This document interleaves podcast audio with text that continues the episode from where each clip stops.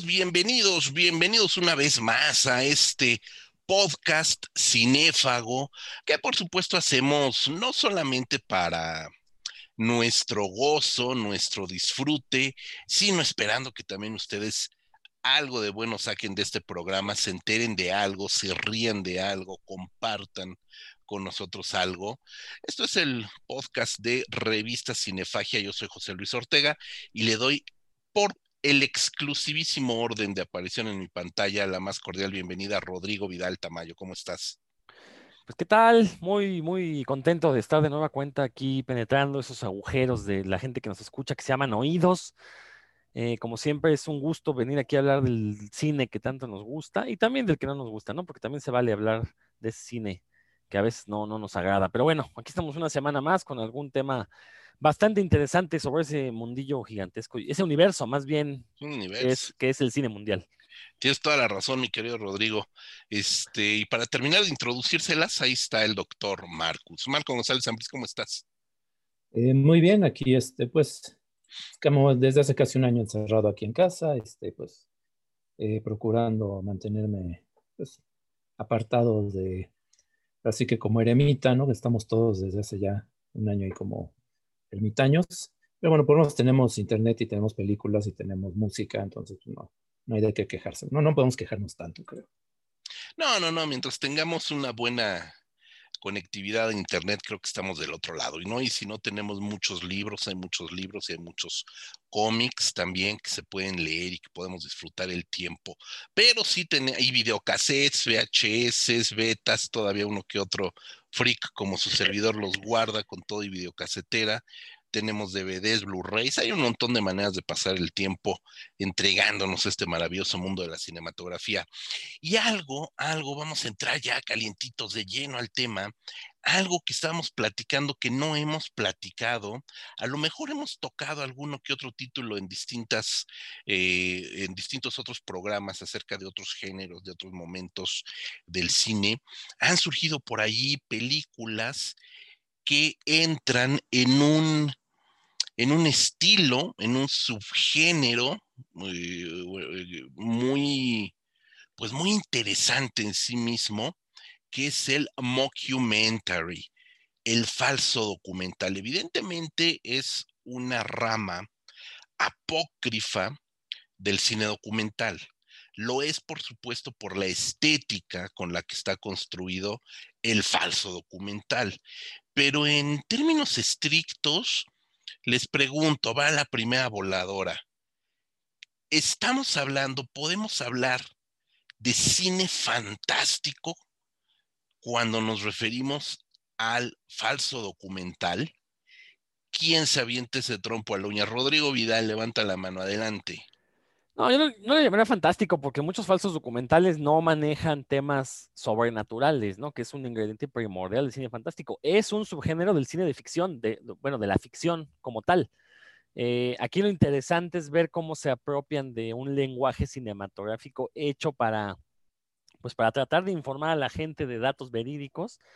Eh, y, bueno, se tergiversa un poco la realidad y se les eh, puede presentar algunas ideas totalmente ficticias, ¿no? Como mencionaba, supongo que Marco podrá darnos una visión un poquito más, más amplia de esto, pero sí quería dejar claro eso, ¿no?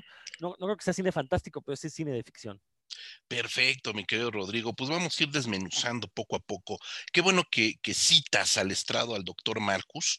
Yo le quería preguntar muy específicamente en su papel de, historiador y sobre todo de, gente que conoce mucho la cultura audiovisual. Eh, será aquella legendaria, aquella legendaria transmisión de radio de Orson Welles de la Guerra de los Mundos eh, en el 38, si mal no recuerdo, 1938, el primer mockumentary, Marco? Eh, bueno, yo de hecho me iría más atrás, digamos, si, si, vamos a hablar de los antecedentes. Claro. Yo creo que podemos mencionar también las novelas, eh, ay, se me fue el nombre, este, que es una base de cartas, como Drácula. Em, eh, tiene un nombre específico, pero ahorita se me, se me olvidó, que es, es todo simulado, epistolares exactamente, ¿no? Que es Drácula pues, es uno de los ejemplos más conocidos, pero hay muchos otros, ¿no? Muchos eh, relatos de Edgar Allan Poe, del mismo Lovecraft, están escritos como eh, manuscritos encontrados, eh, simulando pues ser un, el último testimonio de alguien que presenció cosas, bueno, sobrenaturales, para seguir un poco con esto, pero finalmente la idea pues de simular, de tomar eventos fantásticos, eventos no reales, para no, irnos a lo, tanto a lo fantástico, y darles un formato eh, de documental, pues ha estado ahí latente, ¿no? Desde hace mucho tiempo, aunque en realidad en cine, em, creo que es como a partir de los años 60, cuando empieza ya a hacerse más, eh, de forma más, em, más eh, constante. Y nada más quería este, hacer como una pequeña aclaración al principio, ¿no? Porque se puede confundir uno muy fácilmente entre falso documental, eh, fan footage. he estado viendo por ahí algunos artículos, algunos videos de gente que dice, no, es que el mockumentary, como viene de mock, del, inglés este, burlarse, eh, es solamente para los que son paródicos. Y no precisamente, lo que pasa es que mock tiene una doble acepción. mock, si se usa como verbo, sí, efectivamente significa burla, pero si lo usas como adjetivo significa falso. Entonces, pues, eh, Holocausto Caníbal, por ejemplo, pues es un documental falso, es un mockumentary, aunque de gracioso, pues no tenga nada, ¿no? Este, evidentemente, pues es muy difícil reírte viendo cómo destripan a alguien y cómo este, masacran este, eh, pueblos nativos, ¿no? Entonces, eh, más bien se trata como de un, un formato que dice Rodrigo muy bien que es muy flexible lo puedes usar para cosas sobrenaturales. El cine de terror se puso muy de moda a partir de La Bruja de Blair, pero también hay muchísimas comedias. También hay desde los años 80 ha habido muchos eh, documentales, muchos falsos documentales que se burlan como de, diversos aspectos del mundo del entretenimiento. Y también por ahí, para mí, los más interesantes son los falsos documentales políticos, que por ahí hay varios que uno pensaría, no, pues es que como es todo de broma, es todo falso, pero a mí me parecen muy interesantes, sobre todo por lo que se discute ahorita, ¿no? Esta cuestión de los fake news, de los bulos, de la decisión de que si es propaganda o no. Se está discutiendo mucho ahorita esta cuestión de la propaganda y la censura. Entonces, toma, retomar algunos de esos documentales que tienen un tono político sí me parece interesante, pero sí es algo que eh, ha estado latente en el cine. Por ejemplo, la introducción de Ciudadano Kane, ¿no? esos primeros 10 minutos que simulan un noticiero cinematográfico de los de los antiguos, pero que ya después da paso a la ficción como tal. Es algo que está latente, pero que en, forma de largometraje, realmente sí es hasta los años 60 cuando se empieza a hacer ya, eh, te encuentras ejemplos más seguidos. Sí, por supuesto. Yo nada más, no, no somos muy dados a echar teoría en este, en este podcast, pero nada más quiero citar a propósito de lo que comenta Marco a un eh, crítico teórico español, Antonio Weinreichter, aunque el apellido es pues, no es tan español como, como esperaríamos, él habla de que el mockumentary o el falso documental eh, debe distinguirse en tres distintas ramas. Una, la parodia. Dos, la crítica, que es muy importante lo que está comentando Marco a partir de ciertos mockumentaries eh, de tintes políticos. Y tercero, la deconstrucción, que eso también es muy importante. Entonces, en estas tres ramas, parodia, crítica y deconstrucción, nos podemos dar cuenta, mi querido Rodrigo, que el falso documental es mucho más, eh, ¿cómo decirlo? Mucho más espeso de lo que a simple vista parece. Sí, o sea, justamente quería llegar al punto este de la teoría, porque efectivamente, mencionaba yo al inicio, ¿no? Esta cuestión del, lenguaje del documental, que está hecho para convencer a la gente de que está viendo algo certero, algo, algo verídico, y que utilizar este lenguaje para engañarla, pues es justamente algo muy similar a lo que está sucediendo actualmente, bueno, no solo actualmente, ¿no? Desde hace muchos años, lo que pasa es que ahorita ya es un fenómeno más estudiado de esta cuestión de las noticias falsas, ¿no? Que justamente toman los mismos formatos, el mismo vocabulario, el mismo lenguaje de las noticias y pretenden meter información falsa en la opinión pública.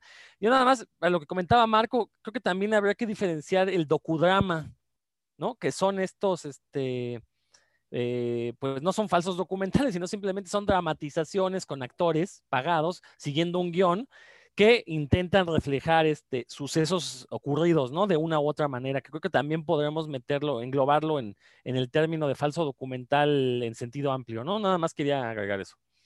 Y que es muy recurrente, sobre todo en los programas de, de ¿cómo decirlo?, de realce criminal, ¿no? Todo lo que vemos en ID Channel, por ejemplo, eh, el 90% es una puesta en cámara docuficcionada, no necesariamente un falso documental, sino es pues la puesta en escena, ¿no? Y en ese sentido, creo que, que si, si somos muy estrictos, esa forma de hacer este docudrama o este falsa, esta, ¿cómo decirlo?, esta puesta en escena de una realidad desde el punto de vista de la ficción, pues viene desde el origen del cine, ¿no? Ya tenemos por ahí el asesinato del duque de Guisa, que lo que hacía era una puesta en escena justamente de un eh, duelo famoso que sucedió pues, a principios de siglo, ¿no? Entonces, como, pues, como nadie o poca gente tuvo acceso al, duelo, pues, decidieron ponerlo en escena y hacer la escenificación, ¿no? en términos un poco más teatrales,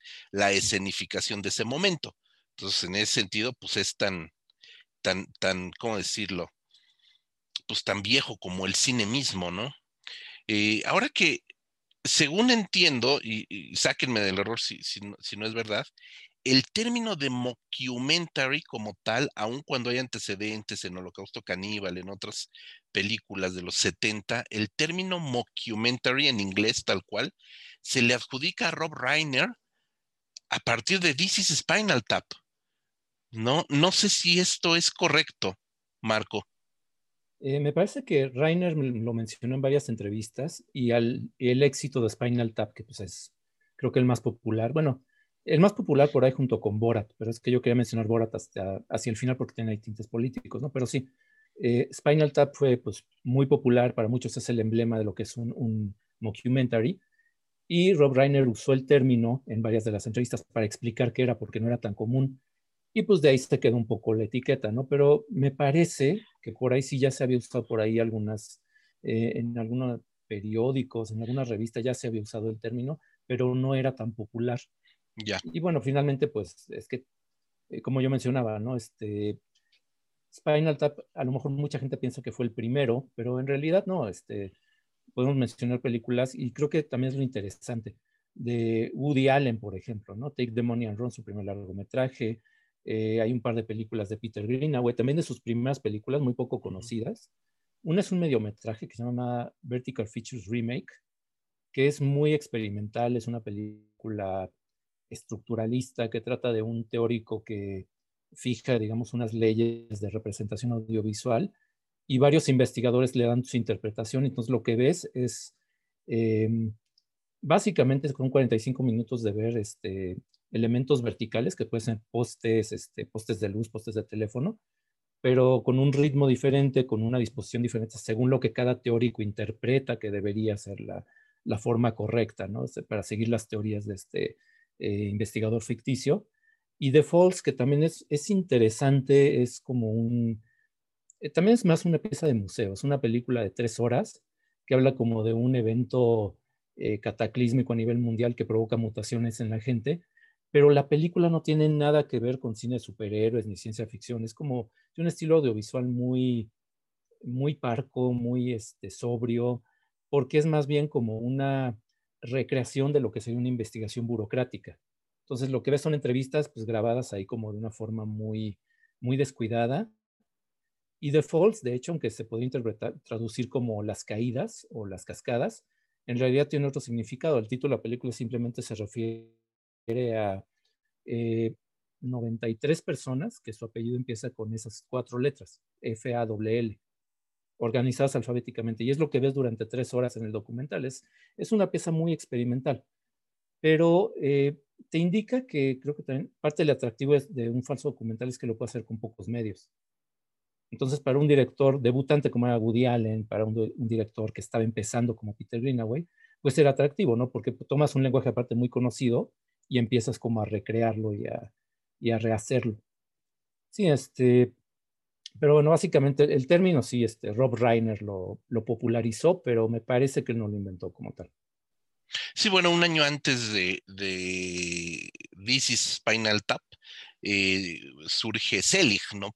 un año antes, eh, Woody Allen nos presenta Selig, que es una, no sé si estas alturas de la vida ya es una de las películas menos vistas de Woody Allen, ¿no? Creo que eh, los nuevos públicos este, conocen a Woody Allen del 2000 para acá y tienen otros 20 años de películas que no han visto. ¿no? Entonces, Selig creo que es una película muy interesante, eh, un ser camaleónico, este, y a partir de esto vamos viendo a justo a Woody Allen eh, atravesar por distintas etapas, de alguna manera siendo como camaleónico en los distintos contextos que van siendo retratados como un documental. Es una, pues no es una docuficción, sino es netamente un documentario muy interesante. Y nada más comentarles, el cine argentino, hay, hay que estudiar mucho el cine argentino porque fue precursor en muchas cosas. El primer largometraje de animación es argentino. Las primeras este, largometrajes de cine pornográfico son argentinas. El cine de terror latinoamericano junto con el mexicano, el de, el de Argentina es de los pioneros. Y es precursor también del mockumentary. Hay un largometraje, eh, porque dura una hora, o sea, está en el límite, que se llama Crónica para un futuro que fue dirigido por Carlos Alberto Aguilar y que a partir de la figura de un periodista falso eh, que viaja de, Buenos Aires a Córdoba, eh, hablando sobre las bondades de un auto, de los automóviles Fiat, Fiat, Fiat, que de hecho es una producción de, la automovilística, de la automotriz, perdón, de Fiat, eh, cuenta todas las bondades del automóvil a partir de una serie de peripecias que evidentemente son un falso documental. Entonces, ahí también hay un antecedente muy interesante y es de 1967. Estamos hablando prácticamente de eh, tres lustros, 15 años antes del, eh, no, 20 años, prácticamente 20 años anterior a Selig y anterior a This is Spinal Tap y anterior a este boom que hubo, ¿no?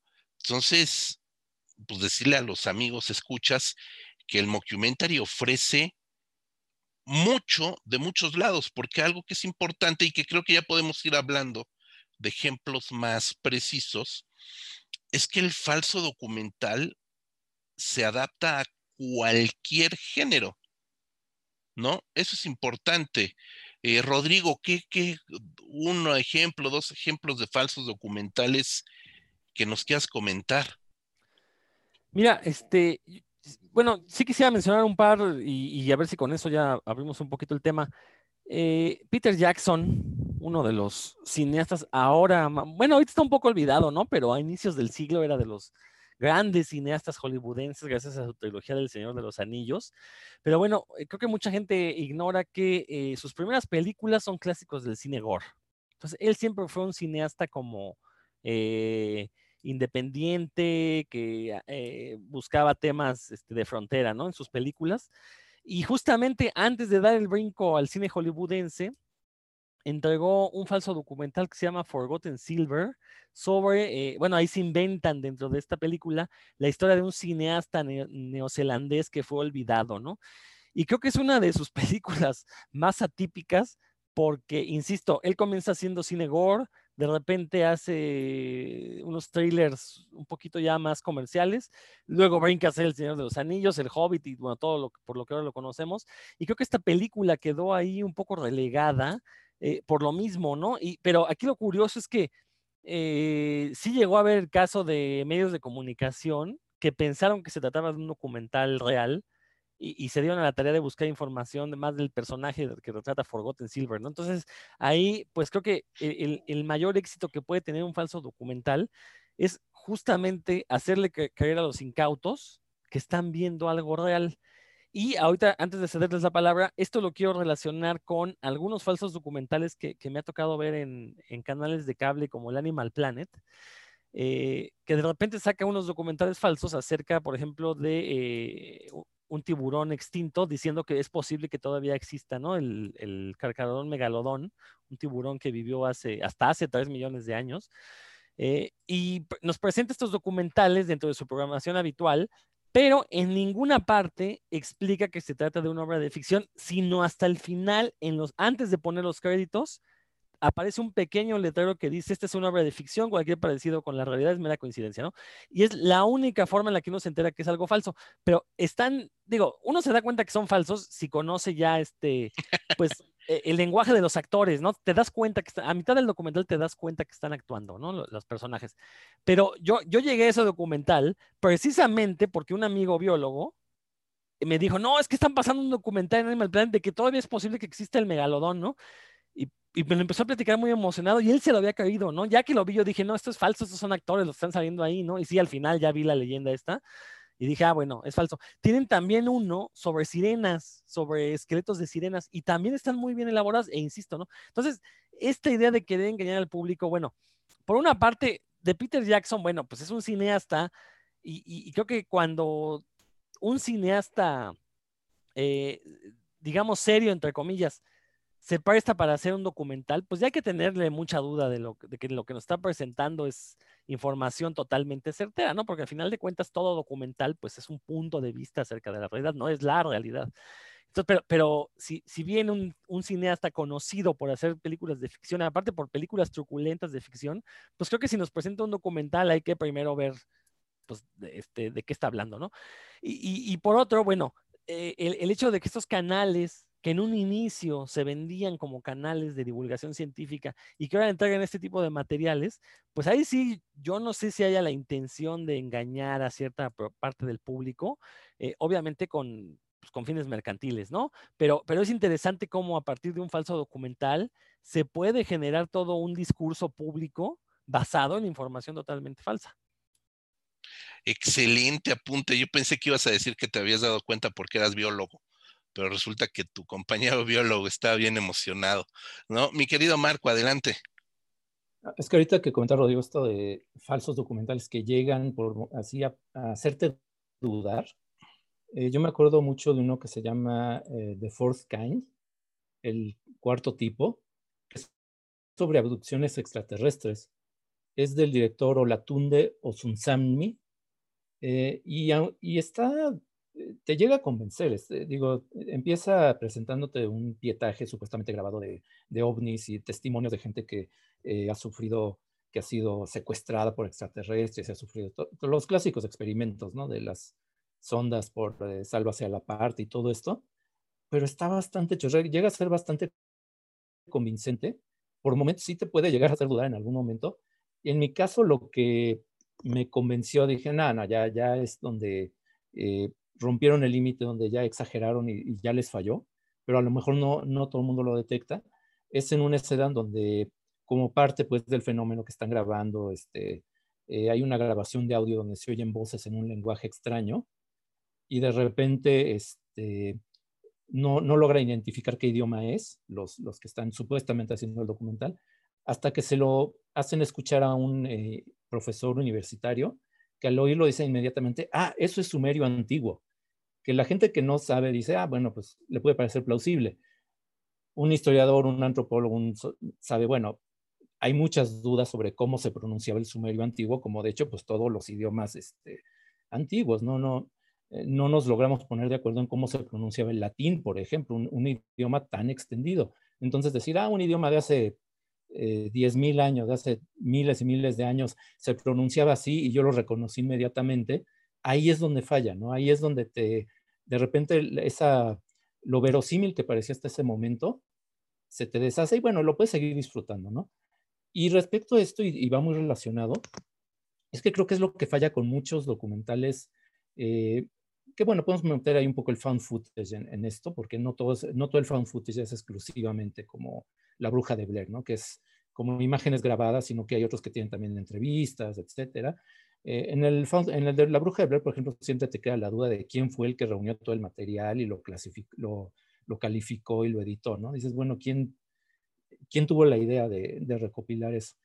Eh, hay otros que lo disimulan más con entrevistas, ¿no? Pero bueno, el asunto es que eh, normalmente estos documentales, todos los que son abiertamente sobrenaturales, pues sí, de repente te pueden llegar así, ah, mira, fantasmas, este tipo de cosas. Te pueden así como llegar a meter cierta, hasta pueden hacerte dudar en algún momento, pero siempre llega el momento en que exageran. Como tienen que este, mostrar al monstruo, tienen que poner una escena espectacular de un fantasma, ahí es donde ya se empieza a caer, ¿no? Y esto eh, viene a cuento porque me ahorita me acuerdo de una película británica que curiosamente es telefilme. Eh, se llama Ghost House, como Casa Fantasma. Es de 1987, si no recuerdo mal. Pues muy curioso porque es, es una producción británica donde intentaron hacer lo mismo que Orson Welles en los años 30 en radio. Eh, hicieron un reportaje, un falso reportaje sobre una casa embrujada, que había una manifestación demoníaca, que había este, fenómenos eh, paranormales, pero eh, tanto el presentador como los reporteros eran presentadores y reporteros reales de la televisora. Entonces mucha gente lo empezó a ver y sí decía, caray, pues esto sí está raro, ¿no? Pues estoy viendo al reportero que a la reportera este, entrevistando a la supuesta víctima. Eh, y también mucha gente incluso se quedó con la duda de si había sido cierto o no. Ya después, bueno, quedó, quedó claro, ¿no? Este, porque acaba todo este, como saliéndose de control. No, no digo exactamente qué pasa, pero eh, como que las cosas salen de control eh, drásticamente al final. Y ese momento, mucha gente que vio la transmisión original, muchas eh, personas en Inglaterra dicen, es que en ese momento me di cuenta que todo era falso, ¿no? Cuando empieza este, a soplar viento dentro del estudio y todo esto, y dices, no, ya, ya, este, ya exageraron y ya rompieron ese pacto que tenía con la suspensión de la, la, la, verosimilitud, ¿no? pero creo que creo que se volvió popular por esto en el cine de terror, hablando de la bruja de Blair, eh, actividad paranormal, todo esto, a pesar de que a mí realmente esas películas no me aportan mucho, son como, para mí son como, bueno, es la misma típica película de terror de exorcismos o de fantasmas o lo que quieras, pero con el truco de que todo es en cámara subjetiva, ¿no? Eh, que bueno, está bien, el cine de terror funciona muy bien, la cámara subjetiva, porque te obliga a ponerte en el lugar del, del personaje, ¿no? Normalmente casi todas las películas de terror tienen esas, esas tomas, pero sostener toda una película con ese recurso sí se vuelve creo que muy cansado y se vuelve muy forzado sobre todo, ¿no? Si, siempre te preguntas por qué no sueltan la cámara, por qué no, este, incluso una como Rec, que está bien hecha, sí te llega incluso a, desesperar eso, ¿no? ¿Por qué no sueltan la cámara? ¿Por qué no intentan algo eh, distinto en vez de seguir grabando? Y bueno, hasta ahí le dejo, pues, porque creo que repito, a mí, el, aunque es muy, muy practicado, eh, el falso documental sobrenatural creo que no, no, me parece tan logrado. Creo que eh, en todo caso prefiero los que son más como de psicópatas, tipo Ghost Underground, eh, ese tipo de documentales, porque ahí sí me parece un poquito más verídico. Ahí sí no sé si, no sé ustedes qué opinan. Sí, totalmente de acuerdo, completamente. Creo que algo que siempre he dicho, incluso lo comento cada, cada que puedo cuando, cuando estoy tocando estos temas en, en, algunas clases que doy. Una vez que viste un, un eh, footage, ya viste todos. Realmente se desgasta la fórmula de una manera muy, muy fácil. Lo único que puede variar son ciertos aspectos de la historia, pero no de la técnica, ¿no? Entonces realmente no, no aporta mucho, ¿no? A lo mejor por ahí tienes algo, pues medianamente interesante, como puede ser este, eh, la anécdota que a lo mejor no es una de exorcismo, sino es algo de un monstruo, no sé, cosas Troll, por ejemplo, esta película noruega, este, Troll Hunter, una película noruega que pues, sí te mete algo interesante, a todas luces fantástico y a todas luces falso, pero que le buscan darle cierto grado de verosimilitud a, partir de dos o tres detalles, ¿no? Pero de alguna manera termina siendo siempre, siempre lo mismo, ¿no? Creo que son muy, muy pocos los verdaderos falsos documentales que pueden resultar atractivos eh, y más cuando estamos hablando del, del territorio fantástico, ¿no? Evidentemente, Peter Jackson lo logra de una manera increíble con Forgotten Silver, eh, porque crea, creo que el, verdadero, la fuerza que tiene el, documental, el falso documental de Forgotten Silver, Rodrigo, este, que coincido contigo mucho, uno, es que para ese momento Peter Jackson ya tenía un nombre ya bastante bien cimentado, ya había dirigido incluso Criaturas Celestiales, que fue su entrada fuerte al mundo del cine eh, pues, más allá de, Oceanía. Em, la película es un telefilme, dura menos de una hora la película, pero lo interesante es que crea un personaje. Colin McKenzie, que es el supuesto cineasta eh, neozelandés, precursor de muchos de muchas cosas del lenguaje cinematográfico, de muchas técnicas del lenguaje cinematográfico cuya obra se pierde y su nombre pues, es borrado de la historia del cine. Es importante o es interesante el, el falso documental de Peter Jackson. Una, porque es Peter Jackson quien también da la cara, quien sale en toda la película.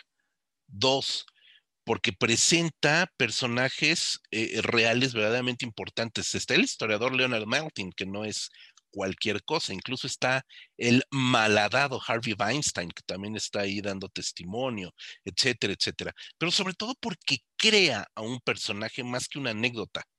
Más que contar una anécdota o que contar un gag, que muchas veces es lo que sucede en el, eh, en el falso documental de terror que lo que cuente es una anécdota paranormal. Lo importante de los verdaderos falsos documentales son cuando creas personajes importantes. Colin McKenzie es la piedra fundamental de Forgotten Silver, como Selig lo es de Selig, o como los cuatro metaleros de This is Spinal Tap son la médula de la película, no la anécdota, ¿no? En cuanto al, territorio más o menos fantástico, yo les quiero proponer, seguramente la conocen, eh, una película francesa, eh, perdonen mi francés, C'est arrivé près de Chebou, que en eh, inglés es Man Bites Dog, y en español de España, porque en México nunca se conoció la película, es una traducción literal del título en francés, sucedió cerca de su casa un falso documental donde sigue un grupo, un, mini crew de documentalistas, siguen a un asesino serial. En aquel momento la película es del 92. El actor protagónico, que es Benoit Poulvedour, eh, un actor de Bélgica, un actor belga, pues no era nada conocido, ya después se hizo muy conocido y por hoy es uno de los actores eh, francófonos más importantes del mundo. Hoy conocemos toda su trayectoria como, básicamente como comediante o como actor melodramático, en medio de comedia melodrama, pero en ese momento no era conocido y él interpreta un asesino serial despiadado, brutal, que sea, y comienza a ver como una extraña química con el crew de documentalistas que no vamos a spoilerar la película, pero que de alguna manera pasan de ser la cámara a ser participantes también de los crímenes, ¿no? Entonces eso, volviendo al tema, se convierte también en una crítica, lo que comentamos al inicio de la teoría, en una crítica a lo que hoy por hoy estamos viendo en la televisión. Justamente, justamente cómo se crean momentos o escenarios para presentar de la manera más gráfica posible a los públicos momentos bestiales, verdaderamente brutales, ¿no? Entonces esta película sucedió cerca de su casa, eh, me parece que es una pionera, porque además es un documental, un falso documental en blanco y negro, con cámara en mano, etcétera, etcétera. Entonces me parece que es de los más logrados también, vuelvo a lo mismo, porque crea también a un personaje que es este asesino que se llama Ben, que es eh, Benoit Pulvedur o algo así, de esta película que me parece verdaderamente de, de, lo mejor. Hay mucho falso documental, pero realmente creo que hay poco buen falso documental, Rodrigo. Creo que sí tendremos que diferenciar entre el found footage y el falso documental, y, vuelvo a la idea del lenguaje del documental, ¿no? El fan footage, a final de cuentas, es un, somos espectadores externos de lo que pasa. O sea, hay un camarógrafo que nunca vemos, es decir, lo que decía Marco es verdad, ¿no? No sabemos quién está filmando. Por eso es que, a final de cuentas, en un fan footage no importa si sueltan la cámara o no, porque lo que queremos es ver lo que está ocurriendo en las imágenes. El falso documental sí genera esta sensación de que hay un camarógrafo presente, porque incluso puede haber diálogos con los supuestos personajes, ¿no? Hay alguien que está entrevistando. En esta película del hombre, de Sucedió cerca de su casa o El hombre muerde al perro, este, justamente se da este juego entre los camarógrafos, la crew del documental y el personaje principal, por eso es verosímil. Por ejemplo, hay una película de terror que se llama El último exorcismo, que obviamente se perdió entre el mare magnum de películas de exorcismos que, tenemos, que hemos tenido todo este siglo. Eh, sin embargo, es muy interesante porque efectivamente empieza y uno no sabe si se trata de un documental o de un falso documental o qué estamos viendo o de una película de fan footage. La diferencia es que en algún momento el personaje principal, que es un, este, un clérigo, este, le habla a los, a los que lo están filmando les pregunta que si lo está haciendo bien, que si lo tiene que repetir, cosas así. En ese momento, o sea, es hasta ese momento, uno va a, ver la película y cree que es una película más de exorcismos, ¿no? De repente te das cuenta que no, que es un documental. Cuando el clérigo le habla al, al camarógrafo, en ese momento rompes toda incredulidad y te tragas la película. Luego ya caen algunos excesos, como comentaba Marco, que sí te dicen, no, no, no, estos son falsos. Sobre todo caen en muchas bromas, ¿no? Muchas bromas que no le tolerarían a, un clérigo, ¿no? Sus feligreses.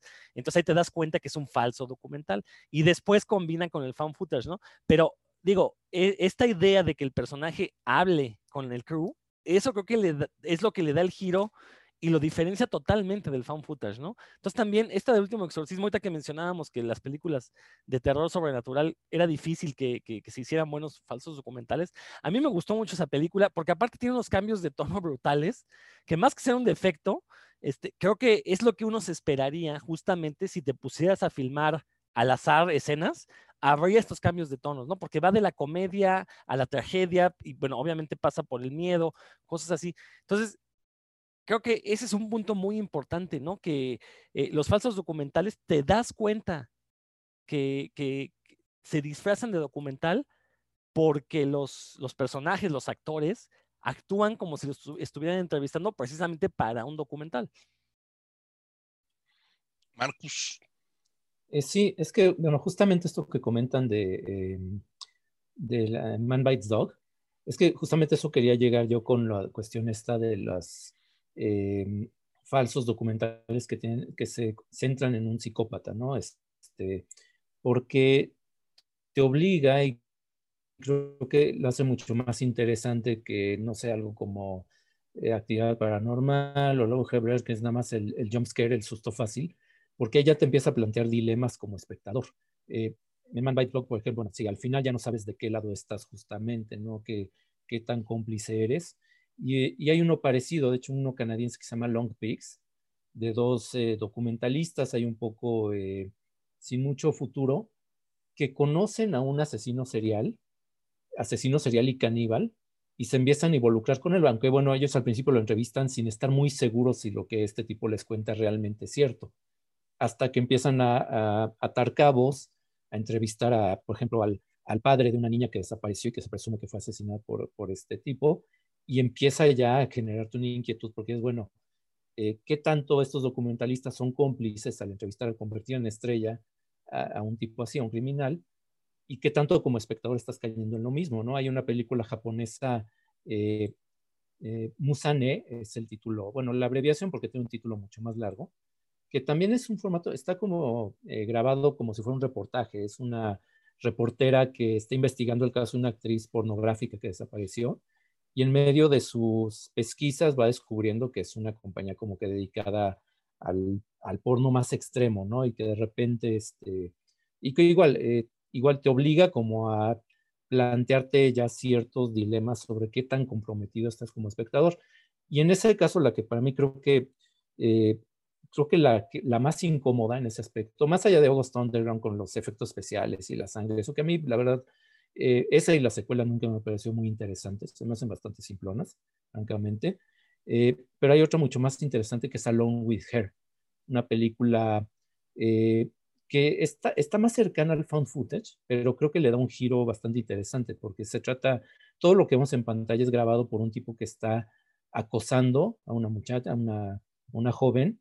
ella es interpretada por Ana Claudia Talancón, curiosamente, aunque Creo que poca gente aquí en México se enteró de que ya había salido en esa película, aunque como ella es vigilada todo el tiempo por este, las cámaras, digamos, del, de un tipo que la vigila por medio de su, de su laptop y que llegue a meterse en su departamento para poner cámaras ocultas y vigilar todo lo que hace, ella está todo el tiempo en, en cámara, no está todo el tiempo a cuadro.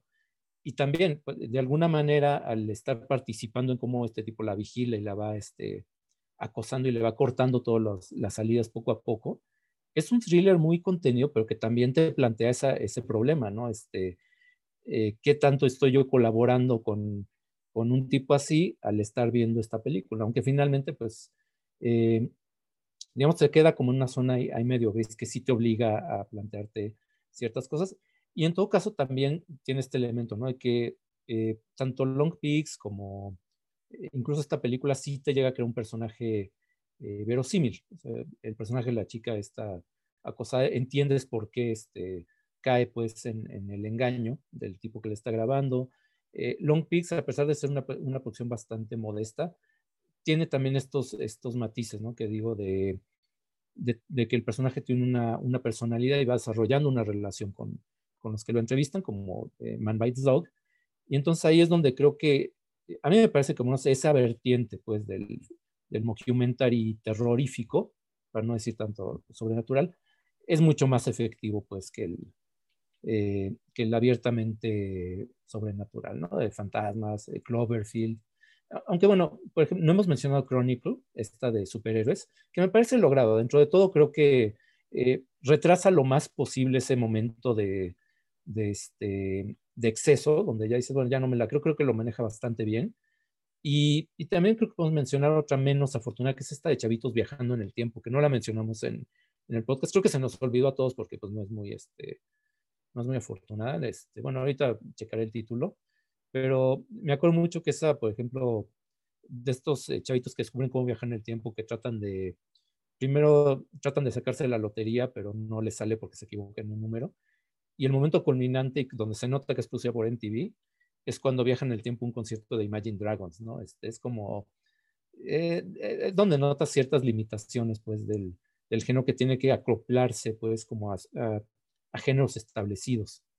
Eh, pero bueno, este, creo que podríamos cerrar un poquito ya el tema de lo sobrenatural y terrorífico, porque hemos hablado de Spinal Tap y no hemos hablado tanto de los documentaries paródicos, que creo que esa es otra vertiente muy importante.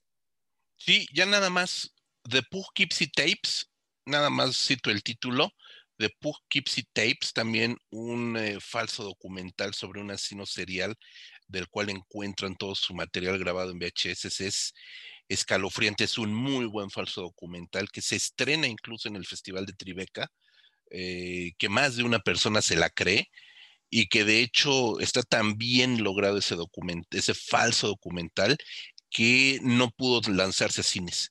Eh, tenía MGM eh, comprado los derechos para su lanzamiento en cines como un falso documental de terror, etcétera, y al final tuvo muchos problemas y nunca, nunca llegó a un estreno comercial eh, debidamente, ¿no?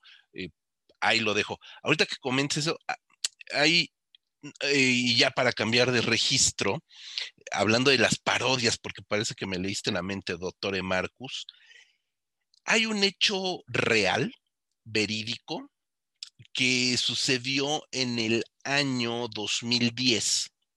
En Wimbledon se jugó el partido de tenis más largo de la historia. Duró tres días el partido, evidentemente en distintos lapsos, y se alargó tres días porque no acababan el partido, era un partido sumamente reñido. El set más largo duró ocho horas, entonces tenían que, evidentemente, los jueces poner pausa en el partido para que los jugadores no cayeran muertos, desmayados. Fue John Eisner de Estados Unidos y Nicolas Mahunt, eh, francés. Entonces, el último partido, el tercer partido, ya, era tan célebre esto, ya había trascendido la noticia, ya había trascendido el, hecho de que era un partido histórico, que para la final, el, último set, eh, imagínense el marcador, terminó en 70-68, parecía básquetbol. Fue la reina Isabel de Inglaterra al término de ese partido, ¿no? A ese nivel. HBO, HBO produce por ahí del 2005, no, 15, perdón, porque es, la película pues es de, eh, digo, el hecho histórico es del 2010. En el 2015, una película que se llama Seven Days in Hell, que es un documental donde dos tenistas juegan un partido por siete días, ¿no? Y es muy simpático, es hilarante, tiene testimonios reales, y lo hago entrecomillado, de John McEnroe, Serena Williams, etcétera, etcétera, etcétera, hablando de lo maravilloso del partido. Y es una interesante comedia, pero creo, y aquí para eso va mi pregunta, los protagonistas de este match son, ni más ni menos, que Kit Harrington, que ya para el 2015 era bastante famoso por ser Jon Snow de Game of Thrones. Y, eh, ay, se me olvida el nombre de este comediante que sale en Brooklyn Nine-Nine, este, Brooklyn 999, que es una eh, serie. Andy, Samberg? Andy, Andy, sí, sí, sí, Andy Samberg. Andy Samberg. Andy Samberg y Kit Harrington son los dos tenistas. Entonces, cuando tienes a dos rostros de dos actores tan conocidos, no funciona como falso documental. Tienes una película que es una muy divertida comedia, pero evidentemente está simpática la película. Ya sabemos que HBO tiene un buen nivel de producción, pero nunca lo crees como un falso documental porque tienes la jeta de dos güeyes que conoces perfectamente y nunca enganchas como falso documental. y, tenemos otros documentales, falsos documentales, como What We Do in the Shadows, ¿no? De Taika Waititi, que a todas luces es una tomadura de pelo. ¿Quién demonios va a creer que es un documental sobre la vida de cuatro vampiros, ¿no? Este, y uno de ellos, el más vejete, es idéntico a Nosferatu, ¿no? Este, eh, eh, al conde Orlok, ¿no? Entonces,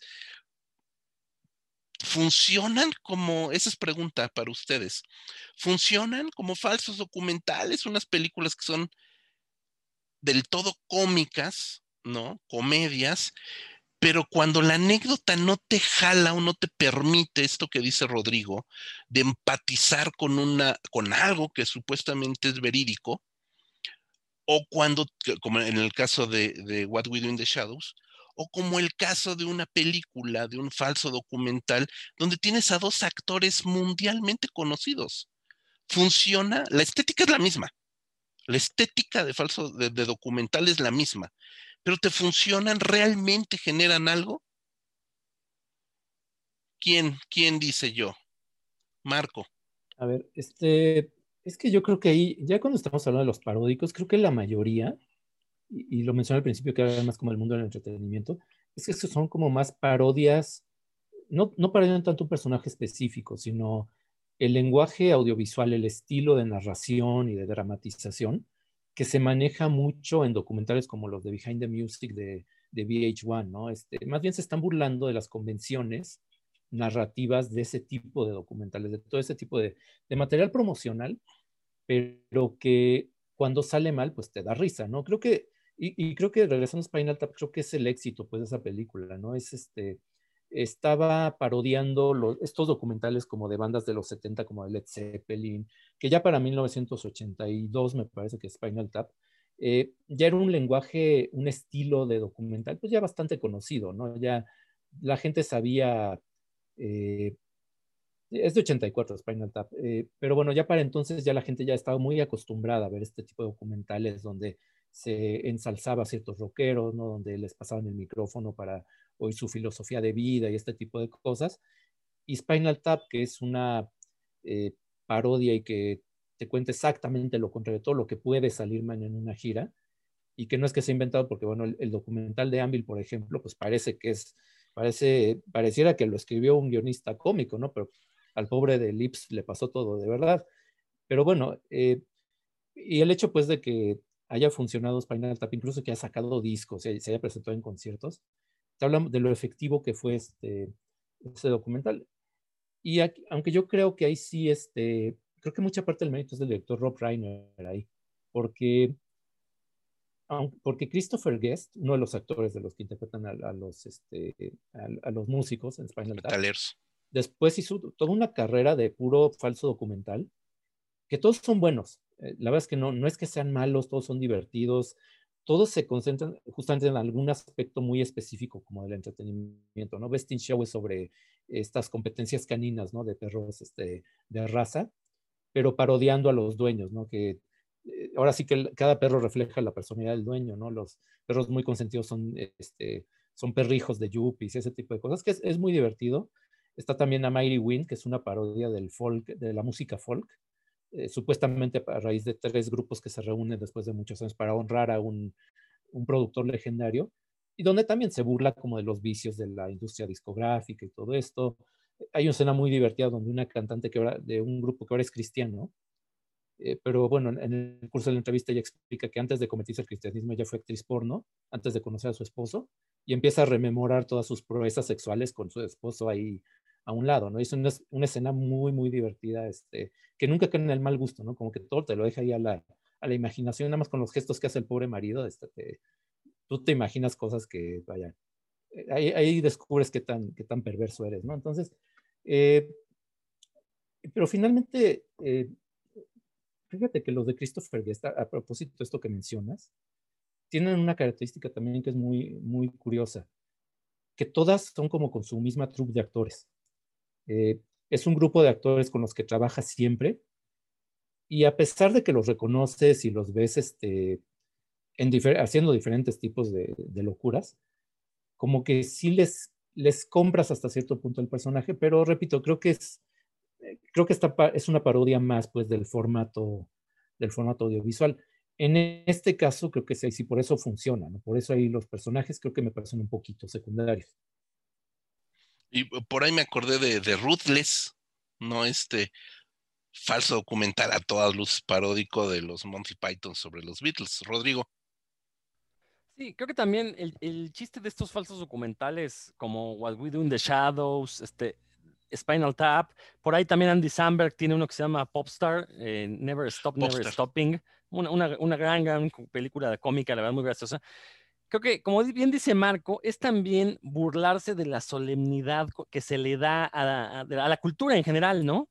Este, obviamente, eh, estos documentales serios como Behind the Music, este, por ejemplo, Netflix ahorita está plagado de documentales sobre Lady Gaga, sobre este, eh, Beyoncé, bueno, básicamente sobre todas las grandes cantantes de pop. Y de repente uno ve esos documentales y pues las, las, pretenden mostrar a estos personajes de la cultura popular como víctimas, como gente que está sufriendo. Bueno, a ver, estás sufriendo, pero al mismo tiempo estás ganando millones de dólares y al mismo tiempo tienes todos los lujos que quisieras y un montón de prebendas simplemente por ser famoso. Entonces, como que en algún momento choca esta idea de que realmente sean víctimas, ¿no? O sea, de que lo estén pasando mal, porque si lo están pasando tan mal, pues ¿por qué no lo abandonan, no? Ya tendrán el dinero suficiente para retirarse, pero no, ahí siguen, ¿no? Katy Perry también tiene uno ahí. Entonces, este, justamente a través de estos falsos documentales, pues nos es pitorrearse de estos aspectos que, la verdad suenan contradictorios, ¿no? Este, eh, digo, Spinal Tap, eh, eh, sí, será ficticio, será muy gracioso, pero está sacado de anécdotas reales de los grupos, ¿no? Este, este gran chiste de Spinal Tap de cuando sale un este, Stonehenge de un metro y tienen que poner unos enanos bailando alrededor. Eh, fue un caso real de Black Sabbath, les pasó a Black Sabbath, ¿no? Que mandaron mal las medidas, se confundieron con entre sistemas de medición y pues hicieron un Stonehenge de cuatro metros que no cabía en el escenario. Fue al revés, era gigante, no era enano, ¿no? Pero es, esta idea, ¿no? Entonces, estos documentales, estos falsos documentales, pues sirven para para quitarle seriedad y por eso es que nos resultan tan graciosos, ¿no? Por eso este eh, What We in the Shadows es muy gracioso porque es qué pasaría si hubiera eh, vampiros, si fueran reales, bueno, ¿cómo serían los documentales sobre vampiros, no? Y pues vemos todos los este, clichés acerca de los vampiros retratados en esa película y pues obviamente te pitorreas porque también le quitas la solemnidad a, la idea gótica este, del vampiro, ¿no? De, uh, el gran monstruo y pues no, hombre, al final de cuentas vamos a pitorrearnos, ¿no? Este, es algo similar a lo que hizo Sasha Baron Cohen con Borat y con Bruno, ¿no? Que también, como decía Marco al inicio del programa, pues justamente la labor de Borat es no nada más es hacer una crítica a los medios de comunicación que tergiversan todo, es también hacer un comentario político de, eh, pues, cómo vemos a, las otras culturas, ¿no? Eh, y sobre todo en Estados Unidos, un, un, país que contradictoriamente, básicamente todas las culturas del mundo están en Estados Unidos, pero la gran cultura blanca eh, pretende minimizarlas, pretende hacerlas a un lado, y bueno, Borat pone en evidencia este punto, ¿no?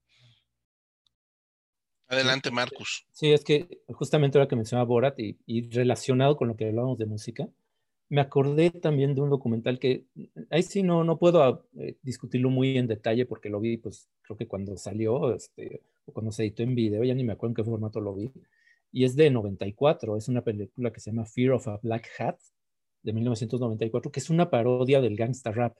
Desde el título parodia a, Public Enemy y, y, los personajes que salen en, la película son una parodia muy obvia de Ice-T, de NWA, de todos estos eh, grupos del, del, del, rap, pero del rap callejero, agresivo, transgresor de los 90, pero lo que hacen es burlarse, eh, y yo recuerdo todavía algunas escenas, ¿no? De, de cómo la necesidad de tener esta credibilidad callejera, ¿no? Los lleva a inventar que tienen crímenes y que tienen un historial de eh, cárcel y todo esto. Y, y, hay una escena donde uno de ellos, por ejemplo, le, le demuestran su, este, su anuario de la prepa que era alumno de puro 10 y sale todo sonriente y, y, se ve que era así un niño consentido y él está así como que no, no, no, no muestren eso, por favor, es como que me quitan mi, mi imagen de gángster que tanto trabajo me ha costado construir y, y, tiene aparte, y se burlan también, por ejemplo, de Tu Live Crew, ¿no? De este grupo, este, pues de letras que eran, pues, francamente, un, un, grupo rapero comercialmente muy exitoso, uh -huh. pero que ya nadie se acuerda de ellos porque toda su fama se basó en hacer letras pues muy groseras, ¿no? Muy con una carga sexual, etcétera y en, en, este, en, este, en este mockumentary, que es así es 100% paródico, eh, ellos explican, siempre le quedan un sentido, ¿no? Sus, sus eh, canciones tienen letras como Booty Juice o este, Tap the Pussy, cosas así que pues no tienen otra, otra connotación que no sea sexual, pero ellos siempre buscan la manera de decir, no, no, no, es que eso tiene una interpretación política, porque estamos hablando de la opresión de nuestros hermanos. Entonces, llega a ser una, una y, y, todo lo cuenta, todo se cuenta desde el punto de vista de una socióloga, también ella es afroamericana, que está haciendo su tesis, sobre, sobre su tesis de doctorado sobre el gangsta rap, entonces es amigo de este, amiga de este, de este grupo que es este NWH con H, porque son niggas with hats, y en la película se explican que ellos siempre salen con unos sombreros así muy grandes, muy estrafalarios, explicando que es que es como una... Eh, que los esclavos, digamos, en, en la época del esclavismo del, del, sur y todo esto, que no se rebelaban porque el sol les daba en la cabeza y los atontaba, ¿no? Quedan, quedan todos así con, con, insolación y eso les impedía este, rebelarse, que por ellos esos, ellos usan unos sombrerotes, ¿no?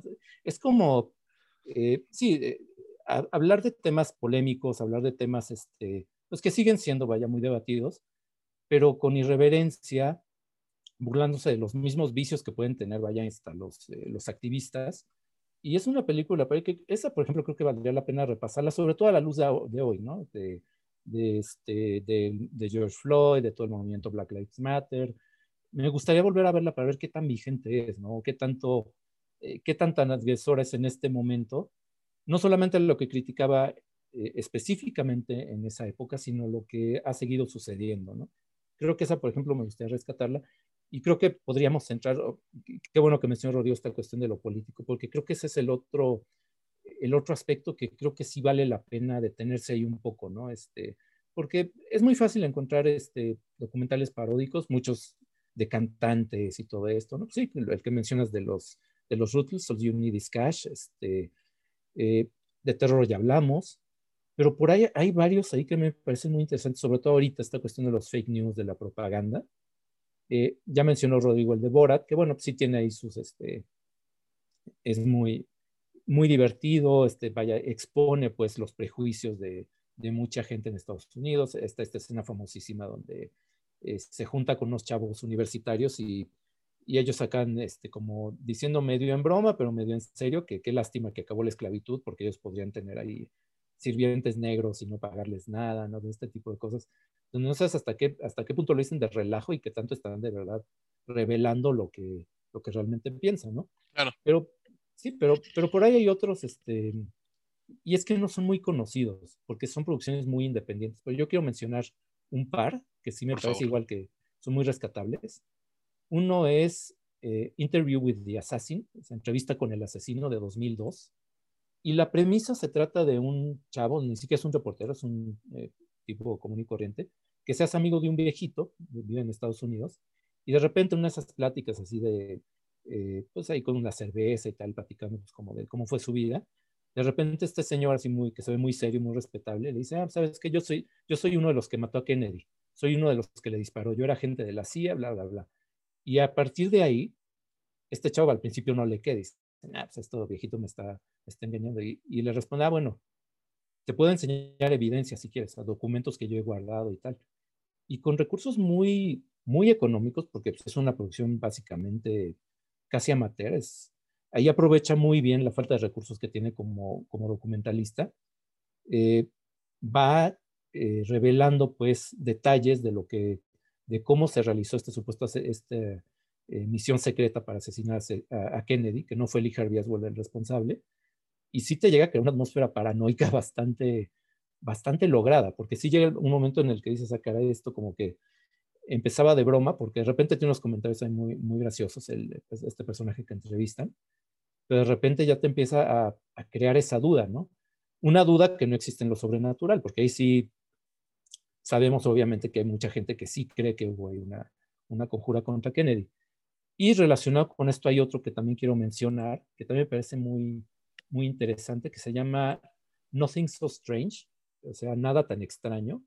Es, si no mal recuerdo, 2005, si no ahorita, ahorita busco el dato, y es sobre el asesinato de Bill Gates. Lo que te plantea es que a Bill Gates saliendo pues de un, este, de una convención como la Consumer Electronics, uno de estos eventos así muy, muy grandes, muy, muy vistosos, eh, un, un, tipo se le acerca y lo mata a balazos, ¿no? Pero la versión oficial es que, bueno, fue un, como un loco que lo mató, un tipo desquiciado, no, no fue parte de ningún tipo de, de complot, pero hay gente, igual como ahorita con el coronavirus, con el 5G y todo esto, que dice, no, no, no, es que nos están ocultando la verdad. Y se crea un grupo como de ciudadanos que forman un una como colectivo para exigir la verdad, ¿no? exigir que se revele este, quién fue el que realmente mató a, a Bill Gates. Y lo interesante de la película es que de repente el asesinato como tal pasa un segundo plano y lo que se empieza, y el tema que realmente le interesa al director, es cómo la dinámica en esos eh, grupos de activistas se empieza como a, a, descomponer, porque en realidad son gente que tiene ideologías muy diferentes y lo único que los une es la desconfianza al gobierno pero entonces empiezan a crear divisiones dentro del grupo, se empiezan ahí como a, a pelear, hay luchas de poder. Y si lo sacas, digamos, de esta cuestión ficticia de lo de Bill Gates, el, el, asesinato que obviamente sabemos que nunca sucedió, se vuelve muy interesante porque te revela por qué muchas veces los colectivos de este tipo de organizaciones eh, de activistas muchas veces no logran su cometido porque empiezan a sufrir este tipo de tensiones internas. Como es toda esa dinámica de egos, de, de de repente buscar financiamiento, de buscar contacto con los medios, los empieza como a desgastar.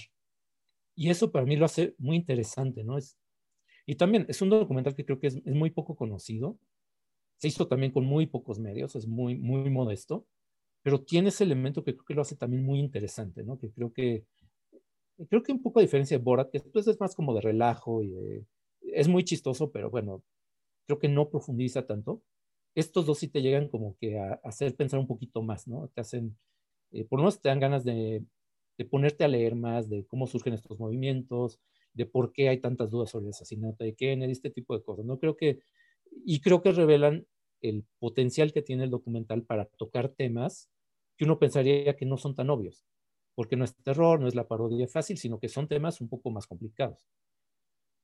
Claro, en, en, ese sentido me acordé ahorita y rápido lo, lo, busqué mientras te escuchaba, Marco, un documental, falso documental, que pegó tanto que mucha gente sigue pensando que es real y, lo firman como una realidad, que es el de Operación Lune, eh, en inglés Dark Side of the Moon, que no tiene nada que ver con Pink Floyd, evidentemente, que es un falso documental producido y transmitido por Art France, este canal de televisión eh, francés, que nos habla de que la llegada del hombre a la luna fue un invento, un engaño de Nixon, del expresidente Richard Nixon, y que se lo encargó a Stanley Kubrick, ¿no? Y, hasta la fecha hay gente, los mismos que sostienen la teoría de que la Tierra es plana, eh, sostienen que el hombre no llegó a la luna y que eh, Stanley Kubrick fue quien se encargó de filmar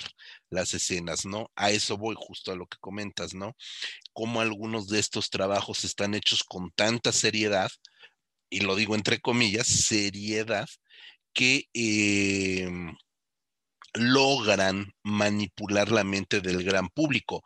En este documental de, este Dark Side of the Moon o Operación Lune, eh, incluso Henry Kissinger, ni más ni menos, el ex eh, secretario de Defensa eh, Henry Kissinger, el ex director de la CIA Richard Helms, Buzz, Buzz Aldrich, este astronauta famosísimo, aparecen en este falso documental, ¿no? Entonces, cuando tienes a Henry Kissinger, digo igual Marco, que es historiador, Rodrigo, estamos un poquito más betarros, sabemos o conocemos un poco quiénes fueron Nixon, quién fue Kissinger, Helms, etcétera, ¿no? Estamos hablando de figuras de primerísimo nivel de la política estadounidense inmiscuidos en este falso documental que hace que la gente todavía piense que, nunca hemos pisado a la luna y que todo se, se fraguó en un estudio cinematográfico con Stanley Kubrick, ¿no? Y eh, quiero comentarles nada más rápidamente algo y si quieren ya de ahí podemos ir cerrando, si no disponen otra cosa, por acá tenía yo un, eh, cuando hablamos al principio de estos falsos documentales de deconstrucción, que creo que son los que menos se han hecho o los que menos ejemplos fáciles de ubicar existen, de este deconstrucción, el primerito que se me viene a la mente, que fue además muy sonado porque igual todo el mundo se lo echó a la bolsa como una realidad, fue I'm Still Here, este falso documental donde Joaquin Phoenix, siendo Joaquin Phoenix ya, eh, bueno, ya el gran Joaquin Phoenix que conocemos hoy en día, decidió que se iba a retirar de la actuación y que se iba a dedicar a ser eh, cantante eh, de hip hop. Y durante todo un año, más de un año, cambió su apariencia, este, mm, se cargó de ir por todos los shows televisivos. Nadie sabía realmente qué estaba sucediendo. Todo mundo supuso que de verdad estaba cambiando, porque además salía rapeando, salía cantando hip hop, pues un hip hop verdaderamente pedestre, ¿no? Y todo el mundo estaba intrigadísimo de que si ya se había metido en drogas, que si estaba loco, que si finalmente había enloquecido, un montón de teorías cuando lo que realmente él y Casey Affleck, hermano de Ben Affleck, estaban creando un falso documental de largo aliento, porque la filmación duró pues más de un año, ¿no? Creando todo este, toda esta nueva personalidad de, Joaquin Phoenix, ¿no? Que un, un actor, pues ya francamente, este, encumbrado en el 2010, ¿no? Cuando fue esta película y pues al final resultó que nos estuvieron tomando el pelo a todo el mundo por más de un año. Entonces, ese falso documental creo que sí es una de las grandes lecciones de cómo hacer un documental de deconstrucción. Porque ya teníamos, volviendo a lo que yo decía antes del, del documentary sobre el partido de tenis, pues que tienes a dos actores que ya conoces y que te roban la veracidad del, del falso documental eh, pues aquí teníamos a un cuate del todo conocido, ganador del Oscar ya en aquel momento, que un buen día dice, pues al demonio todo, y todos nos lo creímos. Eso creo que trasciende todavía aún más lo que logró Borat, lo que logró Sacha Baron Cohen con Bruno y con Borat, ¿no? Que final de cuentas, eh, pues la mayoría de los que estábamos en la sala de cine ya conocíamos el trabajo de Sasha Baron Cohen, Ali G, el propio Bruno, el, este, el propio Borat, etcétera, ¿no? Este, y bueno, le tomó el pelo a la gente de a pie que no lo conocía para la filmación de la película. Pero en realidad el documental, el falso documental, no estaba dirigido tanto al público que ya lo conocía y conocía sus personajes, sino a la gente con la que estaba interactuando, ¿sí me explico? Ahí el resorte es otro con I'm Still Here, Joaquin Phoenix nos tomó el pelo a todo mundo y lo hizo de una manera extraordinaria, pienso. Tan tan silencio incómodo, Marco. No, es que, bueno, bueno, es que yo no he visto I'm Still Here, pero esto que mencionas de la crítica, de la deconstrucción, creo que tiene que ver con eh, uno que pude haberlo mencionado como antecedente, porque de hecho, eh, cronológicamente, pues es, es anterior, pero yo sí quise dejarlo para el final, de la parte del documentary político, porque es, creo que es el mejor ejemplo de hasta dónde puedes llegar con un, con un falso documental. Estoy hablando de Peter Watkins, un director que la mayor parte de su carrera la ha dedicado a este tipo de experimentos. creo que e, es un caso muy raro, eh, aunque como siempre se ha mantenido fuera de la industria, ha trabajado siempre con apoyo de televisoras, no es un director muy conocido, de hecho, pues no ha creado escuela por lo mismo, es, es, uno, es un caso muy extraño dentro de, la historia del cine, pero siempre ha mantenido este discurso como de, de explorar hasta dónde puedes llevar el falso documental. Eh, uno de sus primeros trabajos es eh, The War Game de 1965, que recrea lo que sería una guerra nuclear en, Inglaterra. Es una película que dura menos de una hora, dura 48 minutos, y fue tan impactante que se lo habían encargado, no creo que la BBC fue la que le había encargado el, documental, fue tan impactante que prefirieron no transmitirlo, porque se dieron cuenta que en ese momento a crear un pánico, porque eh, lo que el gobierno quería era crear la ilusión de que en caso de guerra nuclear, que en ese momento estaba latente, estamos hablando de mitad de los 60, Primera Guerra Fría, eh, habría posibilidades pues de que Inglaterra, no es que saliera este, incólume, pero por lo menos iba a salir con una sociedad, un gobierno más o menos funcional. Y lo que plasma Watkins en este documental de apenas 50 minutos, que es muy impactante, es no, es que una guerra nuclear es algo tan devastador que de ninguna manera quedaría una sociedad este, mínimamente habitable. Y por eso prefirieron guardar el documental, ¿no? Y a partir de ahí, Watkins lo que hizo fue seguir desarrollando su carrera, pero con trabajos que son muy poco conocidos. Eh, si yo les menciono, por ejemplo, eh, Privilege o Punishment Park, yo creo que cualquier persona que sepa de cine, pues la mayoría no lo conocen es un, cineasta eh, underground en el sentido real del término. sus películas no se distribuyen, es tienes que buscar por ahí en, canales alternativos. Yo muchas las vi porque pues, por ahí me las encontré en foros y dije, bueno, es el momento de descargarlas, ¿no? Porque de otra manera no, no las encuentras. Y nada más para dar un ejemplo de, de lo contundente que puede ser eh, Watkins.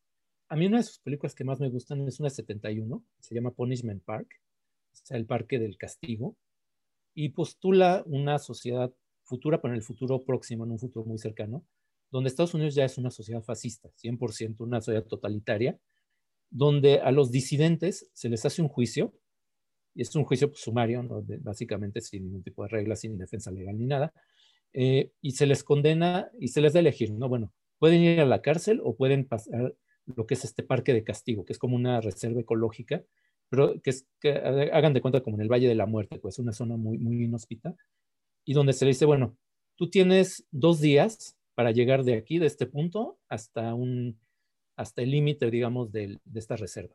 Si lo logras, porque te van a ir persiguiendo policías armados, bueno, eres libre y ya este, se, se borra tu, historial. Si no lo logras, bueno, pues te expones a morirte de sed o a, o que te den de balazos.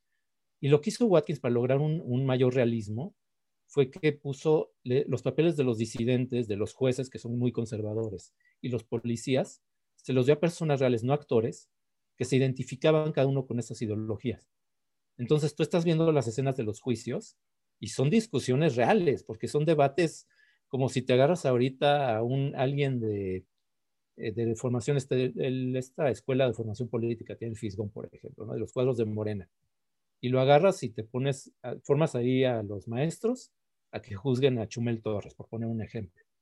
Y es como grabar esos debates reales. O un activista, o digamos alguien que esté en contra, muy obviamente, de, del gobierno, ¿no? Y lo grabas así tal cual, a ver qué dicen.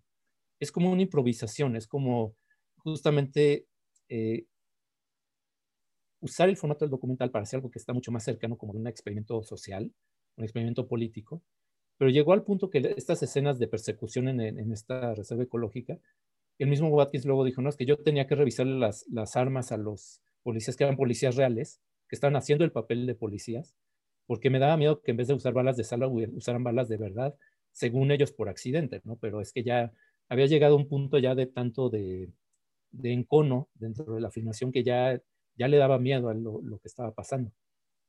¡Wow! repítenos el nombre del director despacito para Peter buscarlo. Watkins, W-A-T-K-I-N-S. Esta película que menciona es Punishment Park, o sea, Parque del Castigo, de 1971. Y tiene varias así, todas son muy experimentales. Nada más quiero mencionar la última que hizo, que es de 2000, La Comuna, que ahí es, también como este formato como documental, pero es un episodio histórico, que es La Comuna de París, de 1870. Lo interesante, porque es una producción que hizo para televisión, dura tres horas, es que igual agarró actores de teatro, actores un montón de extras, pero no quiso hacer una reconstrucción tipo Hollywood, con vestuario muy realista, con escenografías. Es más como una obra de teatro. Los actores están en escenarios casi vacíos, pero apenas con algunos, eh, con props, con utilería como para indicar su oficio, que si es carnicero, tal. Pero te, una, te, recrea ese episodio histórico con tanto realismo que llega un momento que te la crees, o sea, que crees que realmente estás viendo los eventos tal como sucedieron, como si estuvieras viendo un, un verdadero documental, porque llega a ser muy realista. Aunque sobre todo en la primera parte, en la segunda eh, se va más a lo teórico, y también justamente lo que mencionas de la deconstrucción, también por eso te quería mencionarlo ahorita.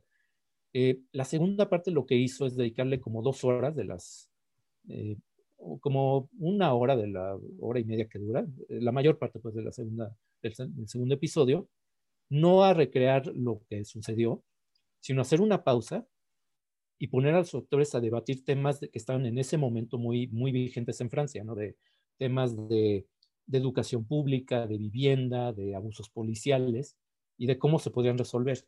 Entonces lo que ves es que de repente se interrumpe y estás viendo casi como una asamblea universitaria, como del CGH, una cuestión de estas, ¿no? Donde de repente todos gritan al mismo tiempo y de repente nadie se pone de acuerdo y, y te das cuenta de lo complicado que puede ser llegar a tomar decisiones de ese modo, ¿no? Entonces, creo que rompe un poco con el ritmo de lo que es la narración hasta ese momento. Si ves la película de corrido puede ser un poco es donde se vuelve más pesado. Pero creo que Watkins sí tenía esa intención, ¿no? decir, bueno, quiero interrumpir la ficción, quiero interrumpir esta ilusión que estoy creando y poner un debate real, un debate real entre personas que no están de acuerdo a ver qué pasa, ¿no? Entonces, yo repito, lástima que sea tan desconocido este, este director. Lástima también que no, se, no sean tan fáciles de conseguir sus películas, aunque creo que por ahí, este, a lo mejor buscando en, eh, se podrán conseguir a lo mejor en DVD, yo creo, algunas. Hay otras que no son tan fáciles de encontrar, pero bueno, sí quería un poco hacer un poquito de trampa, dejarlo para el final, porque me parece que es como un buen, un buen punto, ¿no? Para decir, bueno, eh, si quieren saber hasta dónde puede llegar un falso documental, más allá de la bruja de Blair, más allá de Spinal Tap, que sí es muy chistosa, muy divertida, pero bueno, llevarlo como otro nivel. Si pueden por ahí encontrar algo de Peter Watkins, pues sí, este, véanlo, porque está, para mí es como lo más interesante que hay dentro del, formato, subgénero, como lo queramos llamar. Wow, doctor Marcus, pues yo ya después de esta cátedra desconozco a este cineasta, debo de decirlo, no lo conozco, no me queda nada más que agregar. Mi querido Rodrigo. No, sí, totalmente. Creo que este, ya repasamos los puntos más importantes acerca de este subgénero, ¿no? El, el falso documental y sobre todo con este cierre que dio Marco, pues no, queda más que buscar las películas de Peter Watkins. Mi querido Rodrigo, entonces dinos, ¿qué sorpresas nos tienes todos los lunes? Pues entre lunes y martes pueden escuchar, además del podcast de Revista Cinefagia, en el mismo canal pueden encontrar el podcast Puros Cuentos, dedicado a la cultura comiquera. Eh, también hablamos de series ñoñas, películas ñoñas, todo lo que tenga que ver con cultura ñoña y cómics sobre todo ahí lo pueden encontrar. Eso sí, procuramos no hablar de superhéroes, procuramos hablar del cómic, eh, de, otro tipo de cómics, ¿no? Entonces nos pueden encontrar en este mismo canal de revista Cinefagia, ahí encuentran puros cuentos. Ahí está mi querido doctor Marcus, Marco González Zambriz. ¿Qué nos tienes que decir? Pues recordarles que nos visiten en revistacinefagia.com, eh, de ahí es donde desde 2003 estamos publicando pues nuestras opiniones sobre sobre cine, eh, sobre todo reseñas, pero también procuramos meter ahí pues, ensayos y se puede hacer alguna entrevista. En la semana anterior, cuando están ustedes oyendo esto, publicamos nuestros recuentos de lo mejor del año, pero ya cuando salga este podcast, este en particular, vamos a estar ya regresando a publicar reseñas de películas recientes, estrenos de terror, animación, eh, cosas también de festivales y será lo que estemos haciendo a lo largo de todo el año. Y nos pueden seguir también en redes sociales eh, como Cinefagia México en Facebook y en Instagram y como Rep Cinefagia en Twitter. Y el podcast como tal, pues lo pueden escuchar en muchas plataformas, Himalaya, Spotify, iTunes, Amazon. Y si me falta alguna, como siempre, pues ahorita José Luis me va, me va a recordar. Mi querido doctor, estás completamente en lo cierto, pues creo que está en Google Podcast, también estamos por allí, en todos los sitios finos, robo esta palabra que es tan propia de Rodrigo, en todos los sitios finos de podcast, ahí pueden encontrar revistas Cinefagia, el podcast Cinéfago y por supuesto puros cuentos. Pues eh, a, ver, falsos documentales, evidentemente no hablamos de todos, no hay manera, hay muchos mucho peores y otros también muy logrados. Eh, busquen, vean, es la mejor manera de poder criticar. Yo soy José Luis Ortega, ha sido un gusto de verdad compartir esta hora con Rodrigo, con Marco y sobre todo con todos ustedes que nos están escuchando. Por acá nos encontraremos la siguiente semana. Hasta la próxima.